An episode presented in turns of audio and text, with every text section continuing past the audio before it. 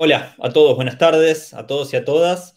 Eh, en continuidad con, la charla que tenían, que tuvieron la, semana pasada con, Julián Barsavsky, o, el encuentro pasado, eh, tal como hicimos en el libro que escribimos con Julián, eh, que se llama Corea, dos caras extremos de una misma nación, o dos caras de una misma Corea, según la edición. este es un viaje un poco narrado en argentino, a, la península coreana, a esa grieta que hay entre Corea del Norte y Corea del Sur, a ese descubrimiento de un no lugar, que es Corea del Centro. Corea del Centro no existe, es una de las cosas que, aparecen en el, libro. Digo, estamos hablando de, las Coreas, estamos hablando de la cultura del Extremo Oriente, pero también nos sirve para pensar la política y lo político en general y pensarnos, digo, para eso está la política internacional en general, ¿no? Para pensarnos eh, a nosotros mismos a partir de lo que pasa en diferentes realidades, en otras, en, diferentes otredades, justamente. Eh, la semana pasada con Julián abordaron un poco eh, no solamente su recorrido por Corea del Sur, su, recorrido por Japón, por China, por Asia en general, y, él les hablaba del confucianismo, les hablaba de muchos conceptos de Byul-Chul para poder pensar, como lo hicimos también en el libro, eh, para pensar la, cultura asiática. Eh, yo propongo un poco una continuidad de ese viaje hacia el norte, pero también vamos a hacer un desvío y, terminar, eh, mejor dicho, empezar ese viaje con, una pequeña escala en, Myanmar. pero bueno, eso. Yo soy Daniel Wiesenberg, politólogo, periodista, editor de, revista Late, colaborador también de, Página 12 en, notas de política internacional y de otros medios. Y esa es la propuesta un poco del día de hoy. Y quienes estén del otro lado en esta conversación eh, atravesada por estos dispositivos, absolutamente intermediada por, por la tecnología, eh, en la medida en la que este dispositivo nos lo permita, vayan tirando preguntas y vayan haciendo observaciones, así vamos dialogando todo lo que se pueda. Hay dos imágenes que durante la cuarentena, durante la el 2020, este año pandémico, el primer año pandémico, eh, nos llegaron muy fuertes desde estas regiones que les comentaba. Eh, una es, si tenemos el video por ahí, eh, el video de uno de los actos de Kim Jong-un promediando la pandemia, en donde Kim Jong-un no solamente daba un discurso como los que daba, como los que suele dar, ¿no? De, arenga a la tropa, de líder, de, de, líder absoluto, de presidente eterno, como se dice en Corea del Norte, sino que además pasaba esto, ¿no? Eh, se puso a llorar. El líder supremo se, puso a llorar y ahí, como bien dice la, placa de The Guardian, eh, pidió disculpas y dijo que se sentía avergonzado eh, y que había desafiado, que había, este, que, había traicionado la confianza que el pueblo le había depositado para el manejo de la pandemia, que no lo había hecho lo suficientemente bien. Eh, y lloró, ¿no? Y, bueno, lo que pasa en, Corea del Norte, y esto no es la primera vez que sucede, que es la gente reacciona, empatiza inmediatamente con lo que hace el líder. Entonces, él se puso a llorar, inmediatamente toda esa masa, la, toda esa gran masa del pueblo reunida allí, se puso a llorar también. ¿no? Eh, es una escena muy, muy, muy patente y, muy repetitiva de cómo es esa, esa dinámica de masas, esa dinámica de esa relación líder-masa que se da en Corea del Norte, de la cual vamos a profundizar eh, después. Pero para poder entender Corea del Norte, les decía, vamos a hacer un desvío y vamos a ir a Myanmar, porque uno de los temas que, que vino de Asia, un poquito más cerca de la India, de hecho, justamente entre China y, la India, en el corazón geopolítico del sudeste asiático, es Myanmar, como se llamaba antes Birmania. Eh, hubo un golpe de Estado en plena pandemia en Myanmar, eh, no por casualidad, en, plena pandemia, y esto pasó el, día del golpe de Estado. Fíjense, una imagen muy bizarra, una profesora de fitness justo estaba grabando el video cuando estaban yendo a hacer el golpe. Por detrás de, esta clase digamos, en el video se, puede escuchar bien la música de de no lo vemos ahora porque creo que no se encima el sonido, pero bueno, esta, esta es una de las imágenes digamos, graciosas, pero tristes, ¿no? Tristemente célebres, de, ese golpe de Estado en, Myanmar, que técnicamente no fue un golpe de Estado, porque el sector militar del, gobierno conservaba la, mayoría del parlamento, la mayoría simple, y al mismo tiempo conservaba en la constitución que ellos mismos redactaron y que Aung San Suu Kyi, a quien vamos a pensar ahora, eh, y que Aung San Suu Kyi aceptó para acceder al poder, bueno, ellos conservaban eh, la potestad de desplazar una especie de moción de censura, desplazar a la presidenta si ellos lo consideraban. Siempre existe esa cláusula de emergencia y, tal, ¿no? Pero pensemos un poquito a Asia en general, como lo venía pensando Julián con algunos de los conceptos que él tiraba, digo, para hacer el puente, la conexión exacta, hay un par de estudios eh, que, se hicieron respecto de encuestas, sobre todo en, Asia, que tienen que ver con cómo vive la gente, cómo piensa la gente, cómo reacciona la gente frente a determinadas situaciones. Y si tenemos por ahí los gráficos, eh, ahí podemos ver que en la mayoría de los países del sudeste asiático y sobre todo en China, Corea y Japón, eh, bueno, hay un fuerte interés y, le dan mucha importancia. Es una cuestión prioritaria el tema de la confianza, el tema de la armonía interpersonal, el tema de eh, la, diplomacia, los, buenos, los buenos modales, digamos de la cooperación eh, y sobre todo de la tolerancia, pero también de la vergüenza, ¿no? El famoso Akiri em, eh, japonés, esto que también deslizaba Julián en el encuentro pasado sobre la vergüenza en público, sobre la cantidad de suicidios que hay, no solamente por la sociedad del cansancio, sino también por esta eh, demostración de vergüenza pública que lo acabamos de ver en el propio líder supremo. Probablemente no haya persona más poderosa en un territorio como el líder supremo de Corea del Norte. Y así todo esa persona muestra su vergüenza en público. Bueno, ¿qué quiero decir con esto?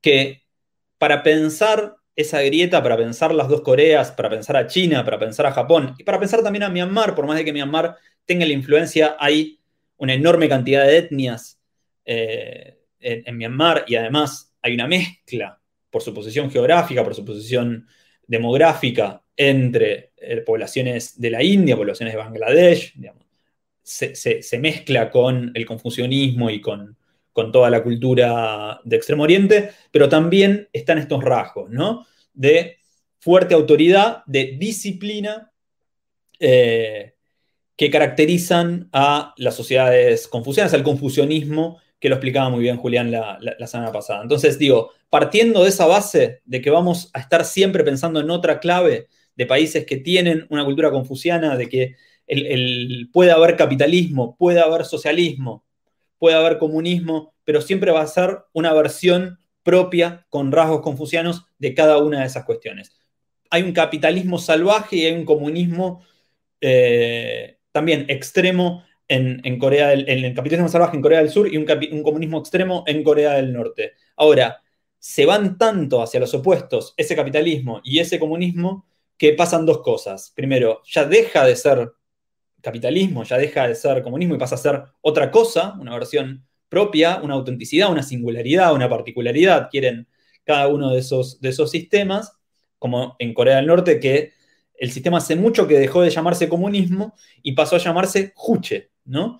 Y, uno eh, lee los libros del Juche y, es siempre, eh, son siempre las mismas cosas, ¿no? no, nunca aparece eh, eh, una definición conceptual, ¿no? Son frases sueltas, frases sin sentido.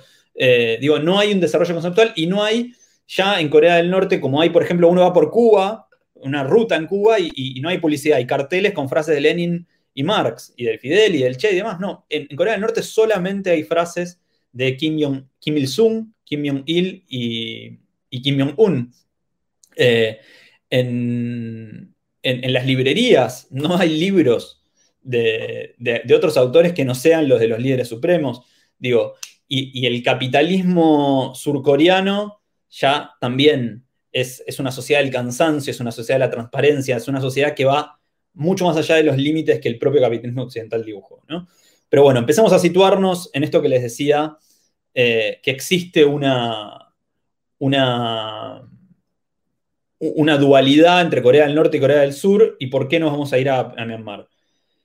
Tenemos entonces para ordenarnos ahí tenemos una diapositiva que habla de la sociedad disciplinaria, ¿no? de los opuestos diplomentarios.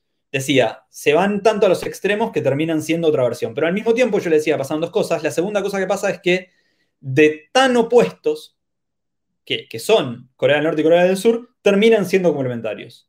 ¿no? Entonces, la sociedad del cansancio que describía Julián en Corea del Sur es la sociedad disciplinaria en Corea del Norte. La sociedad de la transparencia que describía Julián en Corea del Sur es la sociedad de la opacidad, del absoluto, del hermetismo en, Corea del Norte.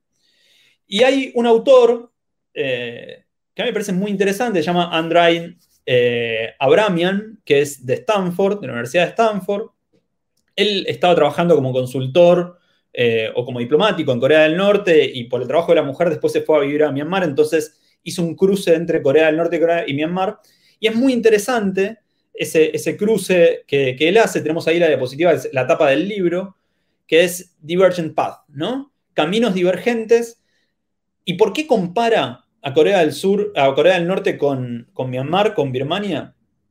Porque hasta mediados de la década del 90, o entrada de la década del 90, sí, mediados de la década del 90, eran las dos sociedades, probablemente los dos de los regímenes más aislados que habían quedado en Asia tras el fin de la Guerra Fría, tras la caída eh, del muro de Berlín. ¿no? Eh, es decir, se habían configurado eh, sus sistemas políticos y sus sistemas económicos de tal forma que ya no contaban con el sponsoreo que, que, venía en el caso de Corea del Norte, era muy evidente, ¿no? de, la, Unión Soviética.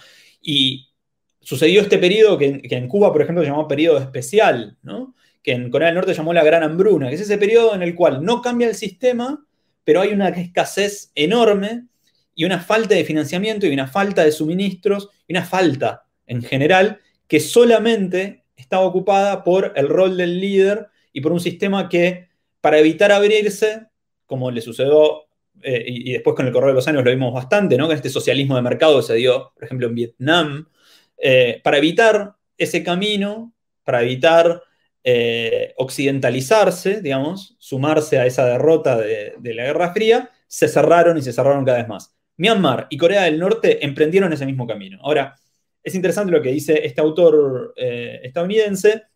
Dice, bueno, ¿qué pasó que en Myanmar en un momento el camino se bifurcó y Corea del Norte hoy sigue estando tan hermético como siempre y Myanmar no tanto y, pudo acceder al poder o San Suu Kyi. Eh, bueno, lo que sucedió es que básicamente en Myanmar eh, se pudo organizar una, oposición y se pudo romper, por eso les decía, lo que caracteriza a, sociedad, a Corea del Norte es la sociedad disciplinaria, se pudo romper esa sociedad disciplinaria. Ahora, ¿cómo se, cómo se logra esto? Bueno, vamos, vamos a entrar un poquito, vamos a hacer un rápido recorrido por Myanmar, hacemos un viaje todos juntos todos juntos hacia de, un, vuelo que debe durar, unas tres horas de Pyongyang a Yangon, en Myanmar. Bueno, esto es Myanmar, como les decía, entre la India y China, entre Tailandia y Bangladesh, eh, un lugar absolutamente estratégico, lo ha sido siempre Birmania, y que, pasamos a la diapositiva siguiente, eh, que la salida de, los británicos de allí estuvo marcada por el liderazgo de este señor, Osan, ¿eh? que, fue colaborador y después fue como el líder de la independencia, pero una independencia bastante pacífica, bastante arreglada, bastante negociada con, los británicos. Este, este, líder, eh, Osan, tuvo una hija que es Osan Suki. Osan es asesinado, es asesinado gran parte de, su partido político. Eh, el partido no es inmediatamente derrocado, está unos años en el poder. Bueno, hasta que finalmente, digo, para, hacerla corta, el, eh, con el correr del tiempo toma el poder definitivamente la, Junta Militar. ¿Qué pasa con Osan Suki, su hija? Bueno, se termina yendo, termina viviendo en Inglaterra, toda su familia termina exiliada. Osan Suki, como podemos ver en, una foto que tenemos por ahí, eh, ahí, lo estamos viendo, se casa con, un inglés, vive en una casa de Oxford, que podemos ver ahí, tiene una educación absolutamente occidental, es profesora en, la universidad, está completamente alejada de la realidad de, Myanmar y eh, esto es así hasta más o menos el año, hasta fines de la década del 80, en el 88, en el que empieza justamente a caer, eh, a, suceder la caída del muro de Berlín, a, desmantelarse eh, el mundo bipolar y empieza a tambalear el régimen cerrado de, Birmania, Myanmar. Tenemos dos personajes que sobresalen de, allí, uno es Ne Win y otro es Tan Shue, ¿no? Eh, es muy complejo esto y no nos vamos a detener en, todo ese periodo dictatorial en Myanmar, pero digo, la sociedad disciplinaria que ellos eh, armaron, que tenía rasgos súper bizarros porque tenía hasta eh, como asesores a numerólogos y Tan por ejemplo, elegía a, sus colaboradores también basándose en, parámetros que no eran racionales y de un poder absoluto y de una libertad de expresión totalmente censurada, sin acceso a bienes, sin, acceso a, tecnología, aislados. Digo, pero ¿cómo puede ser posible? Bueno, en esa foto vemos un adelanto de por qué eh, pudo haber tantos años de dictadura en Myanmar, por qué sobrevive el régimen en Corea del Norte. Volvamos un toque a la, diapositiva anterior. En esas dos fotos podemos entender por qué sucedió eso en Myanmar, por qué hubo un golpe de Estado ahora y por qué existe Corea del Norte todavía con las condiciones que existe. Vemos la primera foto a Ne Win con Mao y en esta foto a Tan Shue con el actual líder Xi Jinping. Eh, ni Myanmar ni Corea del Norte con esas características existirían sin el sponsoreo de China. En el 88 vuelve Osan Suu Kyi, eh, su madre estaba enferma, la, oposición no tenía líderes, la gente copa las calles, y eso es algo que nunca sucedió en Corea del Norte. Digo, hay una sociedad que masivamente sale a hacer público su descontento. Osan Suu Kyi lidera esa, esa revuelta, pero finalmente es encarcelada, es prohibida la Liga Nacional Democrática eh, que, ella, que ella encabezaba, y Suu Kyi se empieza a transformar en una especie de, de Mandela, de eh, Dalai Lama, todas esas comparaciones que siempre se hacen, ¿no? La Dalai, la, Dalai Lama de Myanmar, la Mandela de Myanmar, bueno, era un poco la líder democrática que no podía ser. Y ella elige, yo escribí una nota para el Le Monde Diplomatique que se llamaba El peronismo del sudeste asiático, pues ella elige eh, en un momento evitar la guerra civil, al igual que lo hace Perón cuando, cuando es derrocado, digamos. Eh, inmediatamente ella prefiere no ir a la guerra, eh, no, ir al enfrentamiento violento, se acepta la cárcel domiciliaria, digamos, y pide que no haya una respuesta armada frente a la violencia que estaba siendo armada por parte de la Junta Militar. Eh, esto hace que esté 18 años presa en su casa en Rangún, y que no pueda ver a su esposo eh, en todo ese tiempo y que no pueda verlo morir, porque no, en un momento cuando su esposo estaba enfermo en Inglaterra, le, habían permitido viajar, pero con la condición de que no vuelva, ella elige quedarse. Eh, en el medio recibe el Nobel de la Paz, ahí tenemos una foto del hijo recibiendo el, Nobel de la Paz eh, en su nombre, porque ella estaba encarcelada, es decir, se va transformando en una líder, cada vez una referente, cada vez más importante fuera de Myanmar y dentro, pero frente a una mayoría, porque es absolutamente una mayoría, que, no puede, que, es reprimida.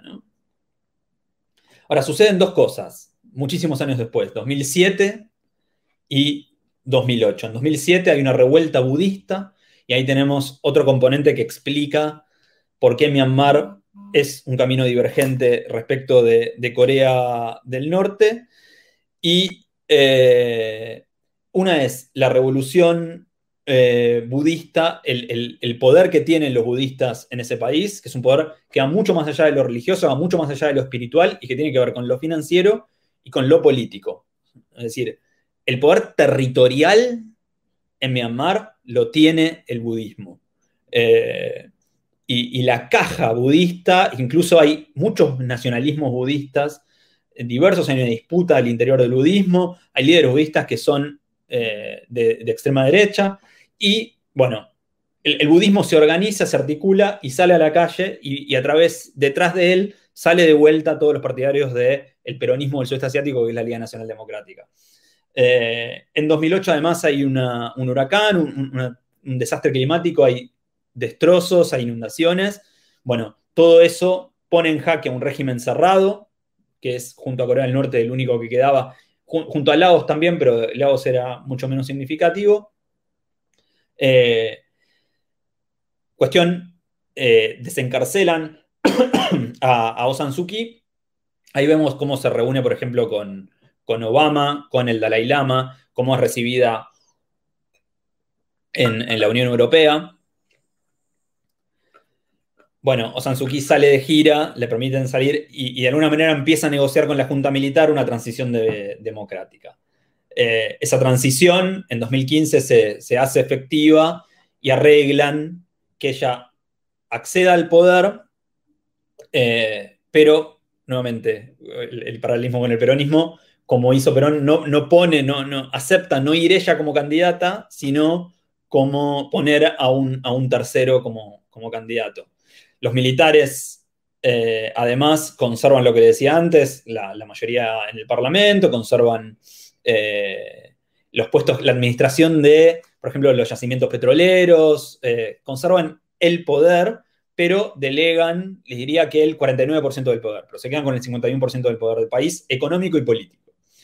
Eh, entonces, Osan eh, acepta esto, ella va como, inventa un cargo se llama consejera de Estado algo así, y una vez que asume el candidato que ella pone, el, presidente, digamos, dice que delega muchas de sus facultades en el consejero de Estado. Y en efecto, a partir de ahí, Osan Suu eh, es quien habla en la ONU en nombre de Myanmar. Digo, no la dejan ser presidenta. El artículo en la constitución que pusieron para que no sea presidenta no la menciona pero la describe, ¿no? Dice algo así como, ninguna persona que tenga hijos extranjeros puede ser presidente del país, ¿no? Es, decir, eh, eh, diseñado la medida de Osansuki.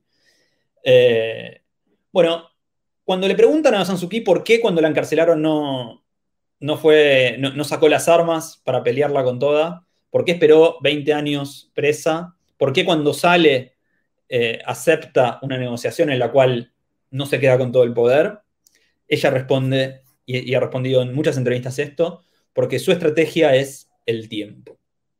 Y aquí, nuevamente, hacemos el link con el resto de Asia y, tener esto presente con el confucianismo y con la cultura asiática para poder entender la, temporalidad, la historia, la dinámica política eh, en todos estos países. La estrategia para China, la estrategia para Corea, la estrategia para Myanmar es el tiempo la paciencia, es esperar este, todo, todo, a su tiempo, todo justo y, armoniosamente. ¿no? Eh, todo a su tiempo es la estrategia de, de Osansuki y gobierna un país en el cual no conserva todo el poder y que además tiene estas características en la diapositiva 14, está por ahí.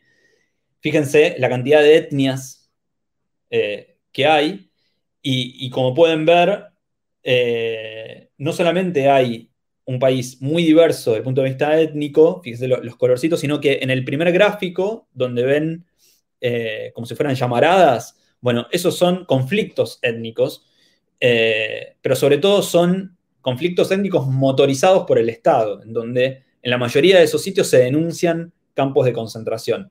Muchos de esos lugares coinciden con yacimientos de gas, yacimiento petrolero, y ahí tienen intereses eh, empresas que van desde Total, la francesa Total, hasta eh, Chevron de, los Estados Unidos, hasta em, empresas rusas, que son las mayoritarias, y sobre todo empresas chinas o empresas eh, indias que controlan los puertos. Es decir, Myanmar económicamente está loteado y quienes lo lotearon fueron los militares. Eh, todo esto les permite conservar la sociedad disciplinaria y les permite continuar con la segregación étnica y con el, denunciado genocidio, sobre todo a la población rohingya, que son los musulmanes, una de las tantas etnias musulmanes que, habitan eh, cerca de Bangladesh, en, Myanmar. Bueno, hay un genocidio contra los Rohingya. Eh, eh, los militares tienen la excusa de que hay una parte de los Rohingya que se organizaron en guerrillas, pero es muy, pero muy minoritaria y el impacto que tuvieron no, fue nunca significativo. Bueno, la cuestión es que se produce un, genocidio contra los Rohingya estando San Suu Kyi en el poder o San Suu Kyi con el apoyo del nacionalismo budista y con una mayoría de la población que también segrega a los Rohingya, es decir, se alinean todos por derecha. Eh, y San es repudiada en el mundo porque la Nobel de la Paz estaba auspiciando un genocidio, es decir, ya no es que solamente no se rebelaba frente a sus opresores, sino que además estaba continuando contra el genocidio de una minoría. Eso hace que San pierda muchísimo poder y este, veamos el gráfico siguiente. No sé si, se llega a ver el que sigue, ahí está. Eh, fíjense, ¿no? Todo lo que, les decía antes. Tenemos conflictos étnicos, tenemos eh, em, refugiados, tenemos hidrocarburos, tenemos producción de opio, tenemos puertos, tenemos eh, e, e, el eje del ASEAN, que es lo que le interesa a, China. Tenemos puertos controlados por China, tenemos puertos controlados por India. Bueno, todo esto hace que cuando en la pandemia, frente a la imposibilidad de que vengan medios extranjeros y demás, eh, se realiza una elección, Osan la gana por una inmensa mayoría, como había ganado las elecciones en 2015, y ahí parecía que se estaba por revelar definitivamente frente a los militares. Bueno, no la dejaron eh, asumir su segundo mandato, eh, denunciaron fraude en las elecciones, nunca se pudo comprobar. Eh, y Osan se va del poder. Hay una mayoría inmensa de la gente que sale a la calle a protestar, probablemente recuerden las imágenes, fue sangrienta la, represión, con la particularidad de que fue encabezada por mujeres, la mayoría de las, personas que protestaban eran mujeres, eh, y además que surgió una población que no, estaba en escena hasta ese momento, era la población, por ejemplo, LGBT protestando. Eh, bueno, la, represión fue feroz, eh, hermanada también con lo que venía pasando en, Tailandia en el, 2020, hubo protestas en Malasia en ese momento, la revolución de los paraguas en Hong Kong, es decir, está fincada en una serie de eh, protestas que, van circulando por ahí y que, explotan definitivamente en, Myanmar. Ahora, vamos a la diapositiva 19 eh, ¿Por qué es posible un golpe de Estado? Bueno, Osan Suu Kyi eh, probablemente estaba por dar finalmente ese salto contra los militares para generar autonomía definitivamente. Digo, en un contexto de pandemia en donde no, podían entrar no pueden entrar extranjeros al país, donde no puede haber veedores, era el momento ideal antes de que asuma para cortar con esa experiencia democrática y volver varios años atrás. Eh, y digo, ¿cómo puede ser posible? digo, esto, yo, no, creo en la división del mundo entre Estados Unidos y China. Digo, Estados Unidos financia golpes de Estado, ha financiado una innumerable cantidad y, digo, para no creer en esa dualidad. Ahora, Rusia y China también. Y ahí podemos ver cómo el canciller chino visita eh, la, diapositiva anterior, el canciller chino visita al jefe del ejército cuando el gobierno de Sansuki todavía estaba en el poder no visita al, presidente, no visita el Poder Ejecutivo y visita directamente a la Junta Militar. Y cómo eh, esa misma semana eh, el jefe del Estado, el ministro de Defensa ruso, también visita a, Myanmar un par de días después del golpe y muestran en televisión todas las armas que están usando para, hacer la represión. Eh, digo, es, muy complejo lo que pasa ahí porque también está no solamente el el conflicto con la población islámica, que también lo tiene China en, este, con, los ugur, eh, sino que también está metido eh, e, el interés de China por evitar que Myanmar se occidentalice del todo, viendo a Aung San Suu Kyi como veíamos en esa foto con Obama, como una líder occidental.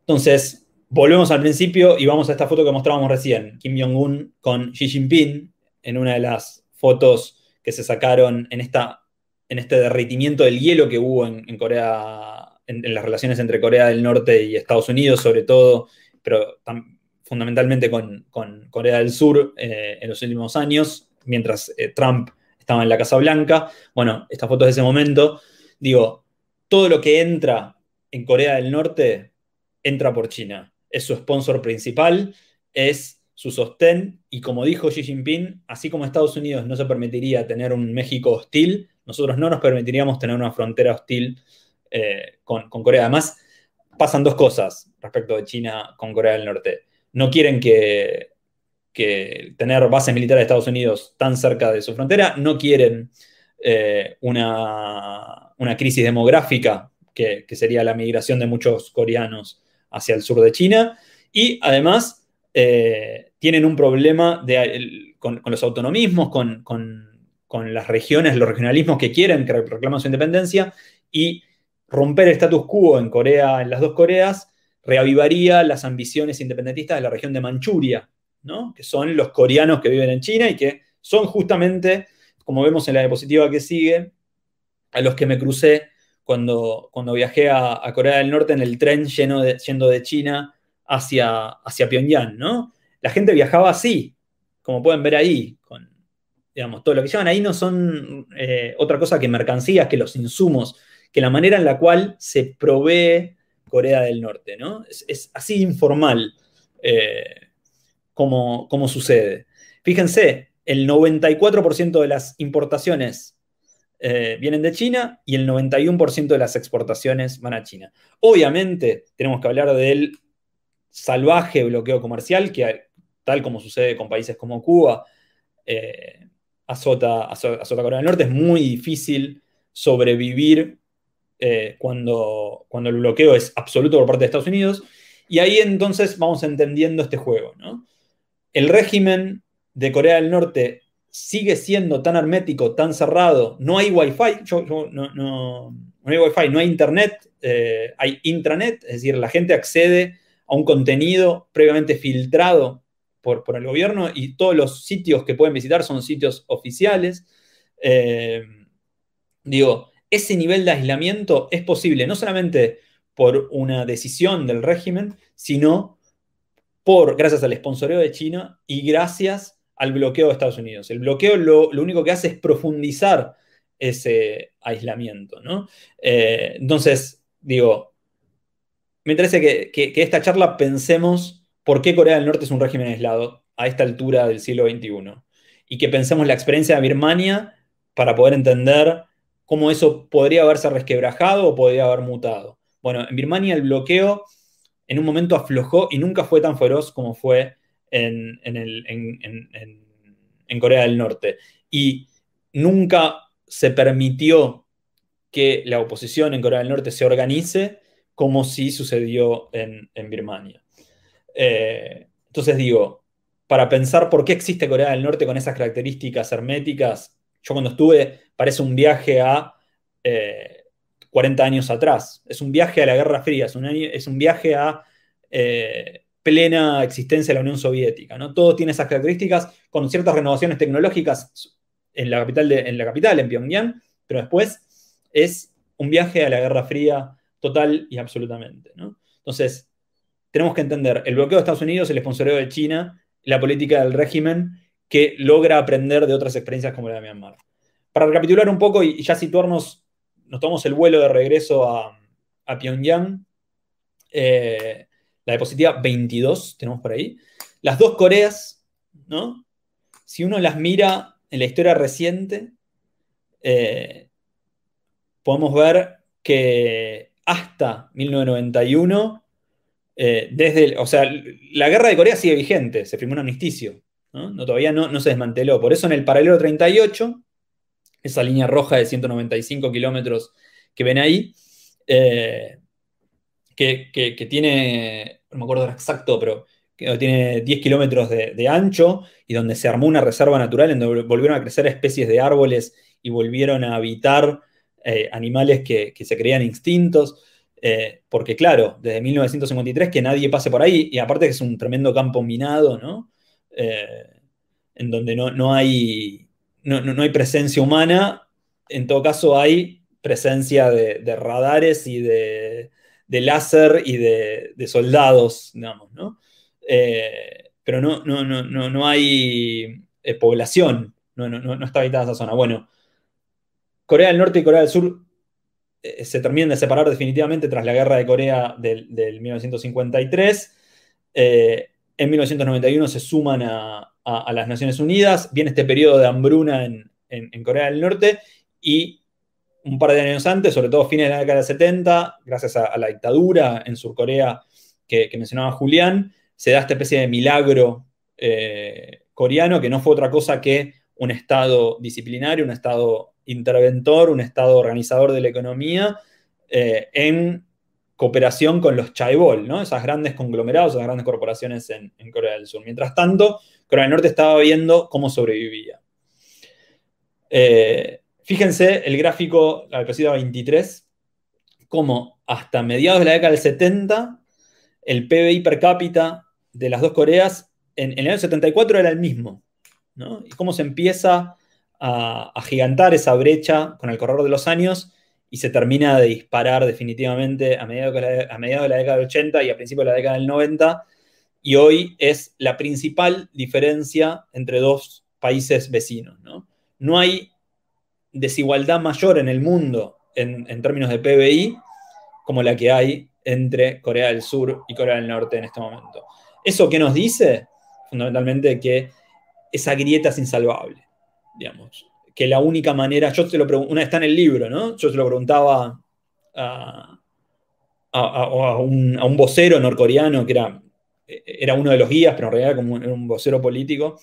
Decía, bueno, pero ustedes por Corea del Norte te hablan de la reunificación, ¿no? Dicen, bueno, ¿cuál es la salida? La reunificación. De hecho, de los dos lados eh, suele ha, solido haber siempre algo parecido a una especie de eh, ministerio de la reunificación, ministerio de, las dos Coreas, algo así, digamos, para abocarse a ese tema, pero siempre con la premisa de volver a ser una sola.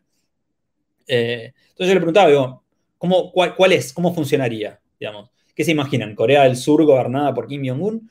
Y, él me decía, no, la verdad no lo sé, pero, pero bueno, Corea es una sola y, en algún momento se va a tener que juntar. ¿no? Es decir, no, tiene una respuesta. Pero digo, viendo este escenario, lo más probable es que lo que haya es eh, una población absolutamente marginalizada dentro de Corea del Sur, digamos, ¿no? si, algún día hay una unificación, lo que va a haber es una Corea pobre y una Corea rica dentro de una sola eh, nación, como efectivamente lo es, porque sigue siendo una, sola nación. Pero la desigualdad, digo, no es solamente en términos de PBI. Fíjense, estos gráficos, la diapositiva 24, estamos hablando de eh, 20 años de diferencia en, la expectativa de vida. Estamos hablando de, eh, fíjense, obviamente, el, gasto militar, ¿no? Un 22% del PBI de Norcorea va en gasto militar frente a un 2,8% de, de, Corea del Sur. Eh, pero al mismo tiempo, ese 2% de Corea del Sur son eh, tres veces más, por lo menos, el gasto de Corea del Norte. Esto quiere decir que Corea del Norte se defiende, lo único que queda es encerrarse, armarse hasta los dientes y defenderse, pero así y todo en una posición absolutamente asimétrica eh, respecto de, Corea del Norte. Digo, tienen más gente que hizo servicio militar, tienen a toda la sociedad militarizada. ¿no? Todos son ejército de reserva, eh, no en términos económicos, sino en términos militares. Ahora, así todo, la desigualdad es absoluta. Es decir, lo que separa a Corea del Sur de Corea del Norte y sobre todo lo que separa, veamos el gráfico siguiente, a Estados Unidos de invadir Corea del Norte, es una decisión. Lo que hace la política norcoreana es transformar esa decisión en una posibilidad de consecuencias graves, sangrientas, tremendas. Y por eso fabrica armas nucleares que no sabemos cuánto alcance tienen, no sabemos cuán poderosas son, pero sí sabemos que tienen suficiente poder para hacer daño. ¿no? Nunca Corea del Norte va a ganar esta batalla. Cualquier movimiento que haga, cualquier bomba que tire en serio, que no sea un ejercicio militar, cualquier bomba que tire en serio, la reprimenda va a exterminar el país entero en un, segundo, como decía Donald Trump antes de amigarse con Kim Jong-un y, establecer, para mí, la, política más inteligente en términos diplomáticos eh, con, la península, que es iniciar el diálogo, básicamente, y fomentar el diálogo eh, entre las dos Coreas y, volver a fomentar el diálogo entre todos los actores que forman parte de eso. Bueno, Trump, cuando estaba todavía alardeando y, bravuconeando, decía, es un botón, yo aprieto este botón y Corea del Norte desaparece. Bueno, es exactamente así. Ahora, la estrategia de Corea del Norte es, si un día nos quieren hacer desaparecer, nosotros vamos a atacar Seúl. Y la tenemos a tiro y hasta podemos demostrar que eh, podemos hacer daño a Hawái, digo, en el Pacífico, probablemente, o a Japón, ¿no? Pero Corea del Norte tiene todas las de perder. Eh, lo que logra es, y ellos lo llaman así, una estrategia disuasiva. Se arman hasta los dientes para disuadir eh, una posible intervención porque la situación es absolutamente asimétrica. En el medio se dan estos contrastes. Una Corea del Norte que ya no es comunista, donde hay clases sociales, donde hay eh, unas clases que están organizadas por lealtad al, líder, por lealtad al partido, pero también por acceso a justamente esos bienes de importación que les decía, al acceso a contratos con contratistas de telecomunicaciones, digo, la desigualdad no es tan grande con los países capitalistas, pero ya hay clases sociales y sobre todo eso se ve cuando uno visita Pyongyang y después visitas otra ciudad de Corea del Norte. Eh, fíjense la foto de Kim Jong-un con, con Dennis Rodman, ¿no? Mientras Kim Jong-un tiene una vida de lujo y, se, trae, se manda a traer a su gran amigo basquetbolista y es fanático del NBA y accede a todo, eh, y toda la clase dirigente tiene esos privilegios, la vida en el campo sigue siendo con, un toro, digamos, con, un buey que, que que lleva la carreta, digamos, ¿no?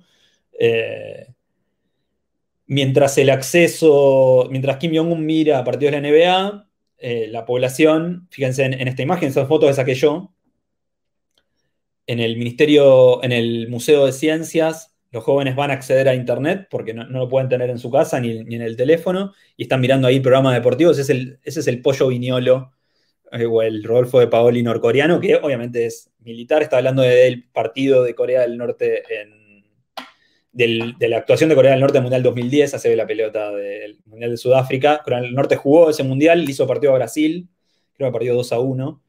Bueno, la gente vio ese Mundial y siempre se dicen muchas cosas de Corea del Norte, ¿no? Esto es algo en el que me quiero detener. Pero bueno, ahí veíamos la foto, eh, la gente mirando el periódico en una vitrina, bueno, esa es la forma en la cual la gente se informa. Nadie maneja el archivo, nadie se queda con el diario. Eh, y absolutamente todos los medios, la, presencia, eh, valga la redundancia, de los líderes es omnipresente. ¿no? Todo el tiempo aparece Kim Jong-un, Kim Jong-in o, Kim Il-sung. pueden ir dejando preguntas que las vamos a ir retomando ahora. Pero bueno, digo, se dicen muchas cosas de Corea del Norte. Esto, con esto termino por esta intervención y vamos a las preguntas. Y es, eh, la verdad, que se puede decir cualquier cosa porque es imposible desmentir lo que sucede. Entonces, ese juego de propaganda, de hecho hay un documental muy bueno, se lo recomiendo en Netflix, se llama Propaganda Game. Ese juego de propaganda eh, se alimenta desde dentro respecto a Occidente y desde fuera respecto de lo que sucede adentro, ¿no? ¿Por qué? porque ese aislamiento y esa sociedad disciplinaria lo, permite. Pero la mayoría de las cosas que se dicen de Corea del Norte son inchequeables. Lo concreto, y por eso yo no hablé de esas cosas y hablé de lo, de lo concreto, de los números, es eso. Es la diferencia que hay con Corea del Sur, es la diferencia que hay con Myanmar, es la relación con China, es por qué a Estados Unidos le puede, le puede interesar eh, seguir con esto, por qué a China le puede seguir con esto. La última diapositiva, y ya voy a la pregunta, la diapositiva 29 16 bases militares tiene Estados Unidos en Corea del Sur. Eh, algo que no sería posible si este conflicto, si esta grieta no existiera. Esa región que ven en el costado en la segunda foto es la región de Manchuria. La región de Manchuria podría perfectamente formar parte, son la misma nación que el resto de Corea y, reclamar este, la, anexión de Corea del Norte o reclamar formar parte de una misma nación separarse de China. Digo, todas esas cosas, todo este status quo, lo que hace es mantener dormidos conflictos y permitir posiciones estratégicas que de otra manera no, no podrían tener. Y, vuelvo, y ahora sí, lo último que digo, la diapositiva 25, hablamos de la gran amenaza de Corea del Norte, pero digo, 30 armas nucleares tiene Corea del Norte, que es un montón para un país con el PBI del tamaño de Honduras.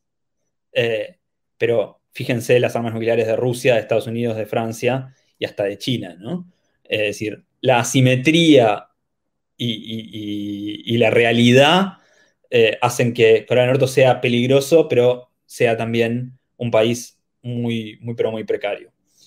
Daniel Roy dice qué insumos y conocimientos proveen Rusia y China a Corea del Norte para que tengan, eh, para que tengan un desarrollo de, armas nucleares. Bueno, eh, el, aprovisionamiento principalmente viene, viene de Rusia y de China y el financiamiento también. Eh, lo que pasa es que, digo, en, un país con un presupuesto muy acotado, la prioridad está en el armamento, de lo que, lo que veíamos, ¿no? El 25% del PBI está destinado a eso, es decir, que no es tanto el presupuesto con el que, con el que cuentan, por lo menos el formal, eh, y así todo les alcanza como para tener un desarrollo nuclear eh, incipiente, que a veces mejora, eh, no, se puede saber muy bien cuál es su capacidad de daño, pero que es suficiente eso para hacer una estrategia disuasiva. Eh, obviamente no hay números oficiales sobre cuál es el, exactamente lo, que reciben de, apoyo financiero de Rusia y de China en ese sentido, porque no es oficial. Es decir, todo eso se da eh, de, forma, de forma extraoficial. No sé si hay alguna pregunta, alguna otra pregunta por ahí, pero digo, estas dimensiones estas dos dimensiones hay que tenerlas siempre presentes también, ¿no? Corea del Norte son estos números que veíamos, los que se publican, pero también es el contrabando y es una cantidad de maneras rarísimas de financiarse. Digo, por ejemplo, Corea del Norte es el principal productor de estatuas, ¿no? El principal exportador de estatuas, eh, eh, constructor de estatuas en, África, por ejemplo, ¿no? La estatua de Mugabe en Zimbabue eh, se produce en, esa, en, una casa especializada norcoreana que es vanguardia, que es, este, líder en el mundo en ese tipo de cosas, ¿no? Eh, el contrabando de, digo, se han encontrado montones de episodios eh, diplomáticos de contrabando diplomáticos norcoreanos que estaban llevándose en valijas diplomáticas bienes este, legales, pero también ilegales de sus países. Digo, es esa es, esa, complejidad y esos dos planos todo el tiempo, ¿no? Eh, está, de hecho hay, una, película que se estrenó hace poco, se llama El espía, El infiltrado, perdón, eh, que es un tipo que se infiltra, un director danés infiltra, eh, como si fuera un servicio de inteligencia, a, un danés entre los norcoreanos de Europa, entre los europeos que bancan a Norcorea, ¿no? Sobre todo en el español Cabo de Venos, que es el líder de eso que es como una especie de representante de Corea del Norte en el exterior. Bueno, llega, escala tan alto, spoiler alert, lo lamento, escala tan alto que eh, llega a negociar un, tratado de producción ilegal de armas en África con uno de los responsables de la defensa norcoreana. Viaja a Corea del Norte, se reúne en África, digo, eh, y avanza muy rápidamente y sin ningún filtro, también con mucha precariedad, ¿no? Eh, de hecho, yo no podía viajar porque soy periodista y supuestamente los periodistas no pueden viajar, pero todos los que me encontré allá, que viajaron, que entraron conmigo, éramos 20 y 15 eran periodistas, digamos. Es, esa doble vara, ese doble estándar, esa cosa legal e ilegal, esos dos planos conviven todo el tiempo, también en términos financieros. Eh, José Luis Esteves dice información muy valiosa, muchas gracias. Eh, y dice la lengua de las dos Coreas es la misma, sí, efectivamente, pero hay cada vez más diferencias. Ah, les recomiendo mucho, rara esta recomendación lo voy a hacer, ¿eh? pero realmente, realmente de corazón. Se llama Aterrizaje de emergencia en tu corazón, una telenovela. Se la recomendé a Julián Marsaki, me dijo, yo no voy a mirar una telenovela, pero háganlo. Aparte de que van a llorar, eh, como si estuvieran llorando con muñeca brava en plena década de los 90, Está muy bien hecha, el trabajo de investigación es excelente para entender las diferencias entre las dos Coreas. Y una de las cosas que, se ven ahí es justamente cómo cambió, cómo el coreano que se habla de uno y de otro lado es cada vez más distinto, ¿no? Y cómo también, digo, antes habían quedado familias separadas de un lado del otro. Ahora después de tantos años, ya está envejeciendo esa gente o ya se murió, entonces ya ni siquiera hay conexiones entre familias. En un momento se permitían las visitas. Ahora, ¿qué visitas vas a permitir si, los vínculos ya casi se extinguieron, no? Bueno, eso también repercute en lo que se habla y además en todos los nuevos modismos que vienen con el vertiginoso avance cultural que se da en Corea del Sur con movidas como la del K-pop y muchísimas más, ¿no? Bueno, todo, todo eso hace que la lengua evolucione mucho más rápidamente por el acceso a la información que tienen y por la interacción con otras culturas que en Corea del Norte no pasa. Eh, ¿Qué diferencias hay en la situación de las mujeres y diversidades en cada una de las Coreas? Pregunta Irene Castillo. Eh, bueno, es un tema complejo porque justamente una de las características del confucianismo es su rasgo machista, ¿no? Ahora, si me preguntás quién es la, la principal opción, si a Kim Jong-un que muchas veces se dice está enfermo, que, si él se va del poder, ¿quién quedaría? Y lo más probable es que quede una mujer, su hermana, ¿no? Su hermana menor. Eh, pero bueno, quedaría ella porque, porque es la hermana de Kim Jong-un, del mismo modo que la expresidenta de Corea del Sur era la hija de un expresidente, digamos, ¿no? Eh, pero la, la cultura en las dos Coreas es machista y obviamente en Corea del Sur hay muchísimas más movidas de género, pero muchísimas, eh, no solamente relacionadas con, el presente y con los cupos y con las discusiones que se dan en los feminismos en el resto del mundo, sino también discusiones históricas que tienen que ver con lo que hicieron los japoneses en Corea cuando invadieron. Pero bueno, eso ya es, otra historia. Eh, el sistema educativo en Corea del Sur, dice Liliana Torres, está en definitivo, ¿cómo describiría el, sistema educativo en, Corea del Norte? Bueno, eso en el libro lo analizamos un poco más a fondo, pero también siguiendo los rasgos de, la sociedad disciplinaria, pero con acceso, eh, eh, la verdad, Nobleza Obliga, al igual que en la mayoría de los países excomunistas, eh, el índice de analfabetismo es cero y, el acceso a la universidad y a, los estudios es naturalmente gratuito, pero en Corea del Norte el acceso a qué estudias y a dónde estudias, y no solamente eso, sino a dónde vivís y de qué puedes trabajar, está determinado por una especie de ranking que tiene que ver con la posición de tu familia. Por ejemplo, las familias de los científicos están mucho mejor posicionadas que las familias de eh, los campesinos, ¿no? Entonces, las posibilidades de que ellos vivan en Pyongyang y de que accedan a la universidad son mucho mayores que las de alguien que, vive en, el campo. Eh, Manchuria, pregunta José Luis Esteves, ¿forma parte de ambas Coreas? No, no forma parte de ambas Coreas, son los coreanos que viven en China. Y el rol que juegan ahora tiene que ver con, bueno, los coreanos que viven en Manchuria, muchos viajan a Corea del Norte y son los, la, la foto que veíamos antes.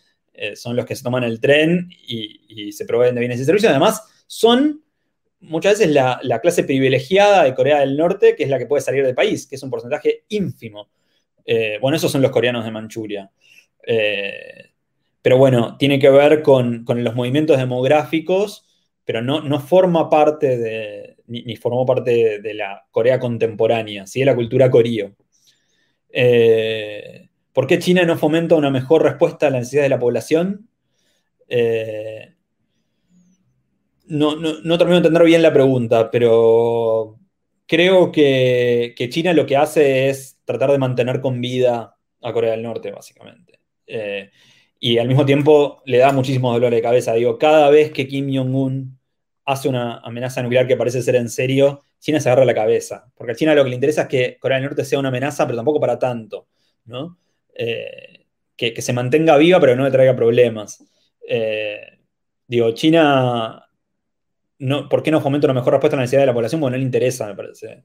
Y porque una mejor respuesta a la necesidad de la población tiene que ver con un desarrollo y con, con un rearmado de la economía que que necesita acceder a bienes y servicios e insumos que con el bloqueo comercial que tienen es imposible. ¿Qué controles existen para acceder o visitar Corea del Norte? Dice Cecilia Casalá. Vigilancia sobre los extranjeros. Mira, eh, contrariamente a lo que se puede suponer, no tantos. Eh, hay un par de agencias que, son, que están en radicadas en China, en Hong Kong eh, eh, y demás, que vos podés acceder a ellas, podés contratar un tour, digamos, como cualquier otro lado, y ellos te gestionan la visa y todo, y te encontrás con ellos o en el aeropuerto de, de Beijing para llegar en avión a Pyongyang o en la frontera con, China eh, en Sinoyu, y ahí te encontrás en la estación de tren y viajás. Eh, pero esto que te decía, normalmente no puedes ser periodista y el periodista lo descubrís muy fácilmente porque googleás el nombre y salta. Eh, y, en, el, tour que yo compré, digamos que éramos 20, al principio todos éramos otra cosa, ¿no? A, los dos días, ya entrando un poco más en confianza, saltaba que, éramos casi todos periodistas. Es decir, que el control no es tan, tan pormenorizado eh, y acceder tampoco es tan caro si vas poco tiempo. Eh, digo, es algo que mucha gente que vive en China lo, hace. De hecho, yo, en el tour había una pareja de ingleses que estaban yendo de luna de miel, como una luna de miel bizarra. Eh, había de todo. La verdad, digo, no, no es tan difícil viajar como parece antes de la pandemia, ¿no?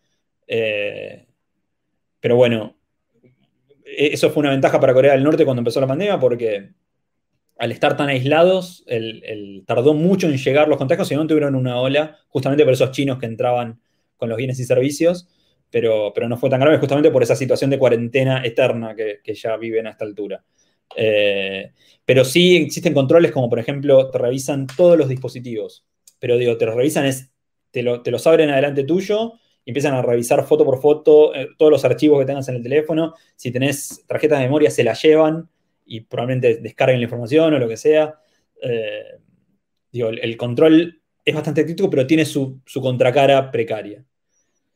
Eh, Leonardo Pistones, Pistonesi dice cuáles son las principales exportaciones de, Corea del Norte. Bueno, legalmente, ahí si podemos volver al, gráfico, ya te digo cuál es. Eh,